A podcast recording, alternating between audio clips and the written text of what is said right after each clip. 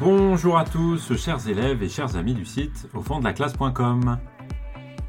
Dans cet épisode, nous allons voir comment Colette évoque la fuite du temps et célèbre le passé et le sentiment de la nostalgie.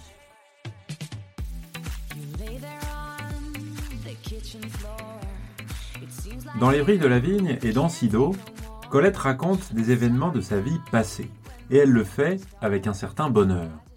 On peut donc dire que de fait elle exprime sa nostalgie, c'est-à-dire un sentiment ambigu qui contient à la fois le plaisir de se remémorer le passé, mais aussi la tristesse ou la souffrance de considérer que tout cela est révolu et passé et constitue une sorte de paradis perdu. Et se pose donc pour elle un problème. Le problème de vivre avec ce passé. Que faire avec ce passé? Est-ce qu'il faut rester triste de l'avoir perdu à jamais, essayer de l'oublier, ou au contraire le conserver en soi comme quelque chose qui nous rend encore heureux au présent Pour s'interroger sur la place de la célébration du passé et de tous les problèmes que cette célébration peut contenir, peut supposer, on va s'arrêter sur quelques extraits qui appartiennent à deux chapitres Vrilles de la Vigne, Rêverie de Nouvel An d'abord, et ensuite Jour gris. Dans le, premier que je viens de citer, le chapitre Rêverie de Nouvel An, Colette donne une sorte de journal intime écrit un jour de Nouvel An, comme le titre du chapitre l'indique. On peut dire qu'elle rêve, ce jour-là, à ses souvenirs passés et en particulier à son enfance. Euh, à son enfance qui est évidemment marquée par ces événements importants d'une année euh, qui sont particulièrement marquants dans la vie de quelqu'un qui est petit, d'un enfant, euh, comme Colette l'était quelques années avant d'écrire ce, récit. Et on pourrait dire que comme dans une élégie, ce genre poétique euh, de l'Antiquité, inventé par les Grecs, repris ensuite par les Romains, et qui est ensuite un motif très important de la littérature occidentale, comme dans une élégie, donc, elle exprime le regret. Elle exprime ce regret de la perte, la mélancolie d'une perte, et elle l'exprime sur un mode mineur c'est-à-dire non pas en poussant des cris euh, lyriques avec des exclamations, des grandes souffrances, des grandes émotions, mais au contraire, comme on pourrait le faire en musique avec des accords mineurs, ou euh, comme on pourrait le faire avec une trompette ou un piano, avec un instrument qui permet de jouer en sourdine, c'est-à-dire de manière feutrée, calme, mineure. Et comme dans une élégie, elle recrée les images de son enfance, et elle exprime ses soupirs, mais des petits soupirs, avec sa rêverie. Et en particulier, euh, elle le fait dans euh, cet extrait que je vais vous lire ici du chapitre donc Rêverie de Nouvel An. Une année de plus. À quoi bon les compter? Ce jour de l'an parisien ne me rappelle rien des 1er janvier de ma jeunesse. Et qui pourrait me rendre la solennité puérile des jours de l'an d'autrefois? La forme des années a changé pour moi durant que moi, je changeais. Ma solitude, cette neige de décembre, ce seuil d'une autre année ne me rendront pas le frisson d'autrefois, alors que dans la nuit longue, je guettais le frémissement lointain, mêlé au battement de mon cœur, du tambour municipal, donnant, au petit matin du 1er janvier, l'aubade au village endormi. Ô tous les hivers de mon enfance, une journée d'hiver vient de vous rendre à moi. C'est mon visage d'autrefois que je cherche, dans ce miroir ovale saisi d'une main distraite, et non mon visage de femme, de femme jeune que sa jeunesse va, bientôt, quitter. Je m'arrête ici pour l'extrait. Vous voyez que dans cet extrait-là, il s'agit bien d'une plainte, il s'agit bien pour Colette d'exprimer le regret d'une période qui est révolue, qui a disparu, qui n'est plus là. Et ici, ça se marque par la date, évidemment, ce 1er janvier, ce jour de l'an, n'est plus comme les jours de l'an de mon enfance, où j'étais excité d'attendre le passage d'une année vers une autre année. Euh, ici, euh, l'excitation a disparu. Euh, plus rien ne se passe en quelque sorte, et Colette recherche ces sentiments d'autrefois, ces sentiments qui sont perdus, celui d'attendre dans la neige de décembre, celui d'attendre le tambour qui était joué par l'orchestre municipal au petit matin du 1er janvier pour réveiller le village qui euh, découvrait la nouvelle année qui venait d'arriver. Euh, cette excitation-là, elle a disparu. Et on a donc bien ici l'expression comme on le trouve dans les élégies, ce genre traditionnel de la poésie antique et, et moderne, d'une perte, de la mélancolie, de se rendre compte qu'un passé ne reviendra plus. Et on voit ici des images de son enfance qui sont recréées à travers des hypotyposes, c'est-à-dire des images qui sont recréées en quelques mots seulement et qui euh, immédiatement créent un tableau, quelque chose de très visuel à l'esprit euh, du, lecteur. Et on peut citer par exemple cette neige de décembre, qui, euh, pour n'importe quel lecteur, fait jaillir immédiatement une image qui correspond bien à cette période du Nouvel An, qui est souvent, évidemment pas dans toutes les régions, marquée par la neige, par ce paysage blanc très caractéristique euh, de l'image un peu classique et traditionnelle qu'on a de cette époque euh, de, cette époque l'année. Euh, cette plainte, elle est aussi marquée par la ponctuation et par ce qu'on pourrait appeler, en employant un terme, une figure de style, peut-être un peu, un terme en tout cas un peu pompeux, une aposiopèse, c'est-à-dire ce qui est marqué ici par les points de suspension, qui marque un silence, un peu comme on trouverait un soupir dans une partition de musique, un moment où il n'y a plus aucun son. Euh, par exemple, juste au début de cet extrait, après cette phrase nominale, une année de plus.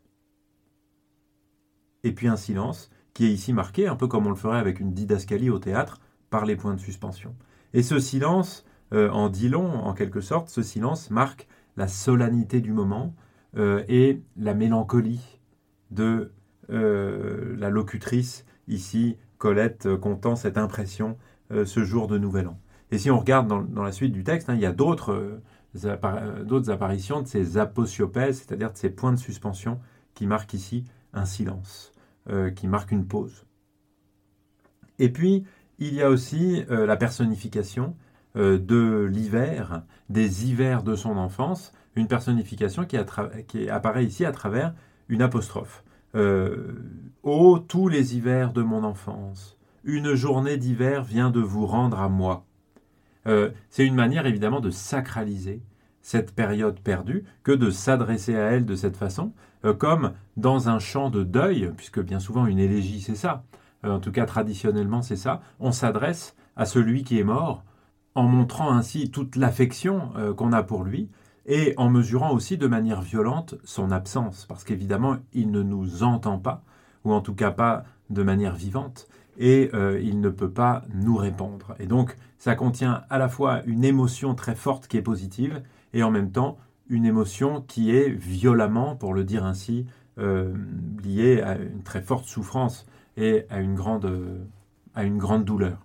On voit en tout cas que dans cet extrait, le chant élégiaque, cette élégie, eh bien, euh, permet de célébrer le passé avec euh, cette émotion ambiguë qu'on peut appeler la nostalgie, qui consiste à euh, prendre plaisir à se rappeler un moment heureux et en même temps mesurer toute la distance qui nous sépare de cet événement, qu'on ne pourra plus revivre, et donc un sentiment qui n'est pas seulement du plaisir, mais qui relève aussi de la souffrance et de la douleur. Et plus rapidement, je voudrais citer un autre extrait qui euh, appartient à un autre chapitre qui s'appelle Jour gris. Alors dans cet extrait, Colette met en scène la lutte en elle-même, à l'intérieur d'elle-même, de deux forces qui s'opposent. Euh, d'abord le regret du passé. Alors ici, il ne s'agit pas d'un jour de l'an, mais le regret du village de son enfance, tout simplement. Et d'un autre côté, euh, le désir de vivre au présent. Et la vie du présent, dans ce chapitre-là, c'est l'amour de son amante, de son, son amour du moment. Je vous lis l'extrait et puis on essaye d'opposer ensuite ces deux, éléments, mais de manière assez rapide. Non, non, pas de caresse.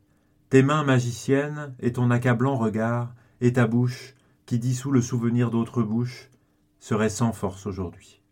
Je regrette aujourd'hui quelqu'un qui me posséda avant tous, avant toi, avant que je fusse une femme. J'appartiens à un pays que j'ai quitté, tu ne peux empêcher qu'à cette heure s'y épanouisse au soleil toute une chevelure embaumée de forêt. Rien ne peut empêcher qu'à cette heure l'herbe profonde y noie le pied des arbres, d'un verre délicieux et apaisant dans mon âme à soif. Viens, toi qui l'ignores, viens que je te dise tout bas le parfum des bois de mon pays, égale la fraise et la rose. Me voici, de nouveau je t'appartiens, J'ai parlé en songe, que t'ai-je dit? Ne le crois pas. Je t'ai parlé sans doute d'un pays de merveilles, où la saveur de l'air enivre. Ne le crois pas, n'y va pas, tu le chercherais en vain. Tu ne verrais qu'une campagne un peu triste, qu'assombrissent les forêts, un village paisible et pauvre, une vallée humide, une montagne bleuâtre et nue, qui ne nourrit pas même les chèvres. Reprends-moi, me voici revenu. Vous voyez donc que cet extrait, qui se divise vraiment en deux, hein, euh, même si j'ai coupé un petit extrait, c'est relativement court, euh, se divise en deux parce que dans la première partie, euh, Colette s'adresse à son amante en lui disant non, ne me touche pas, je ne veux pas de baiser, je ne veux pas de caresse, j'appartiens à quelque chose d'autre qui n'est plus là et je pense à cela. Et cela, c'est mon c'est mon village, c'est mon village natal, c'est mon enfance, et ce sont les paysages et toutes les sensations qui y sont associées. Euh, les forêts, le vert délicieux, euh, le pied des arbres, le parfum des bois de mon pays qui égale la fraise et la rose, etc. Toutes ces sensations de plaisir qui sont liées à cette période de son enfance, avec un, terme qui est très fort ici, hein, j'appartiens à un pays que j'ai quitté. Et donc, ce serait, une, ce serait m'arracher de mon lieu naturel, comme déraciner un arbre, que de m'enlever, euh, comme je l'ai fait moi-même en partant de ma terre natale, de ma nature euh, protectrice en quelque sorte. Et puis dans la deuxième partie, on revient à la réalité, puisque c'est présenté comme ça. Mais non, n'écoute pas ce que j'ai dit avant, j'ai parlé en songe. J'étais sous l'effet d'un rêve, sous l'effet d'une d'une rêverie, d'un fantasme. Mais la réalité n'est pas ça, la réalité, c'est une campagne un peu triste, c'est un endroit qui n'est pas du tout un pays de merveille, mais bien au contraire quelque chose de bien prosaïque, de sombre, de paisible, de pauvre, d'humide, avec un adjectif un peu péjoratif, une montagne bleuâtre. Euh, vous voyez, quelque chose, en tout cas une description qui est tout à fait péjorative sur cette terre qui était au contraire juste avant louée. Et euh, ce qui est ici promu, mis en avant comme quelque chose de positif, eh bien c'est l'amour, c'est la sensualité. Et donc ce retour au plaisir du présent, ici, prend la forme euh, du corps de son amante, les caresses, les mains magiciennes, le regard accablant et ta bouche qui dissout le souvenir d'autres bouches, donc qui fait oublier toutes mes aventures précédentes, et qui revient à la fin avec le même verbe qui avait été utilisé avant pour euh, le pays que j'ai quitté, c'est appartenir. De nouveau, je t'appartiens dit euh, la locutrice. De nouveau, je t'appartiens, reprends-moi. Et on voit donc que dans cet extrait-là, il y a bien deux forces qui s'opposent, le regret du passé et le désir de vivre au présent. Ici, de vivre au présent, euh, l'amour avec, euh, avec son amante, avec son, son amour du moment. Le choix, donc, apparaît assez clair, c'est-à-dire qu'il faut préférer le présent et oublier le passé. Mais c'est quand même pas si clair que ça, dans la mesure où le texte fait quand même une part, donne quand même une part importante à la célébration du passé juste avant. Et alors, Colette aurait pu très bien enlever la première partie et ne laisser, ne laisser que la deuxième. Et donc, ce n'est pas ce qu'elle fait, et elle met précisément en scène cette bataille, cette lutte intérieure entre euh, la tendance à regretter le passé, à vouloir y revenir et à prendre plaisir à y penser, et puis euh, une autre tendance opposée qui consiste à vouloir vivre au présent et à profiter des plaisirs qui existent euh, ici et maintenant, euh, ceux ici de l'amour. On va parler maintenant, pour conclure sur ce sujet de la nostalgie, du chapitre que j'ai évoqué avant, Rêverie de Nouvel An, mais d'un autre extrait, celui qui apparaît tout à la fin du chapitre. À la fin du chapitre, Rêverie de Nouvel An, la narratrice donne en effet des conseils de vie avec une série d'impératifs qui, euh, on pourrait le penser comme ça, sont adressés en réalité à elle-même. Et on peut dire que à l'occasion de cette réflexion, elle parvient à l'apaisement. Et elle parvient à l'apaisement en acceptant le temps qui passe et en acceptant même la mort. Donc il s'agit d'une réflexion qui est beaucoup plus large, qui n'est pas une réflexion à un moment donné de sa vie, est-ce que je pense au passé, est-ce que je vis dans le présent? Non, c'est une réflexion très globale sur une question qui est évidemment euh, centrale dans la vie humaine, euh, comment faire pour vivre en voyant le temps passer et le temps ne, jamais s'arrêter. Et euh, elle parvient à l'apaisement donc en acceptant la mort et en donnant au passé une place, une certaine place dans le présent. Et sa solution est assez simple, hein. il faut accepter tout simplement que le temps passe et accepter que la mort soit inévitable. Et les bons souvenirs du passé, eh bien, il faut ni les oublier, ni les garder tout le temps avec soi, mais il faut en être riche, en quelque sorte. Les emporter avec soi sur le chemin de la vie, en continuant à avancer, car ce sont ces souvenirs qui nous rendent heureux au présent et qui nous rendent capables précisément d'accepter la mort. Donc le passé, il ne doit pas être recherché à la place de la vie et du présent, euh, mais plutôt comme une espèce de bagage précieux qui nous accompagne dans le présent et qui nous accompagne pour aller vers l'avenir. Euh, je vous lis l'extrait auquel je pense, qui est donc à la fin du chapitre Rêverie de Nouvel An. Il faut vieillir. Ne pleure pas. Ne joins pas tes doigts suppliants. Ne te révolte pas. Il faut vieillir. Répète-toi cette parole, non comme un cri de désespoir, mais comme le rappel d'un départ nécessaire. Éloigne-toi lentement, lentement, sans larmes. N'oublie rien. N'oublie pas. Va-t'en parée, va-t'en douce, et ne t'arrête pas le long de la route irrésistible. Tu l'essaieras en vain, puisqu'il faut vieillir. Suis le chemin, et ne t'y couche que pour mourir.